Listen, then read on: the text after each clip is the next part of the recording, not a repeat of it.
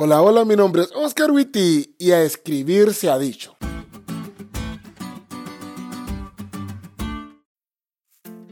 A principios de los 2000 salió un reality show que se llamaba Big Brother, en el que metían a varios chavos a vivir durante un tiempo en un lugar, pero todas sus acciones estaban siendo vistas por todos los espectadores a través de cámaras y micrófonos que habían por todos lados.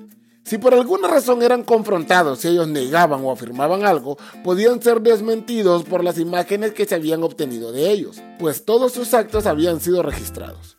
Y aunque la sola idea de que sea observado en todo tiempo suena un poco difícil, la Biblia habla que eso mismo está pasando en este momento con cada uno de nosotros.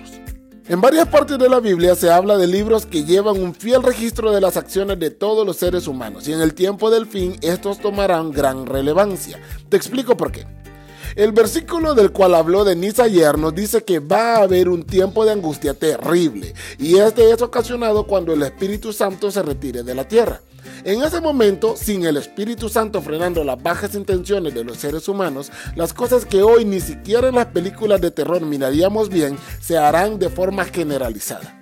White, describiendo este tiempo, dice que Satanás sumirá a los habitantes de la tierra en una gran tribulación final. El mundo entero será envuelto en una ruina más espantosa que la que cayó antiguamente sobre Jerusalén.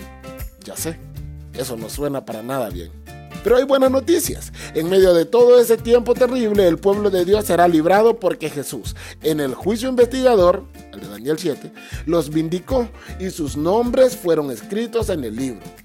Hay al menos dos tipos de libros. El primero es el libro de la vida que tiene los nombres de aquellos que le pertenecen a Dios. Pero también hay otros libros en los cuales las acciones de los seres humanos son registradas.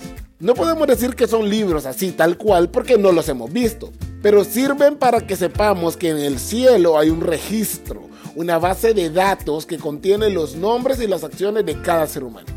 Denis dijo algo interesante ayer. El decir que Miguel se levanta no se refiere solamente a un aspecto militar, sino también judicial.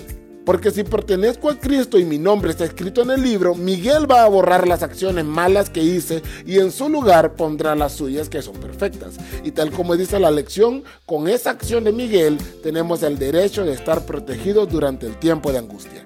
Y esa, mis queridos amigos, sí son buenas noticias.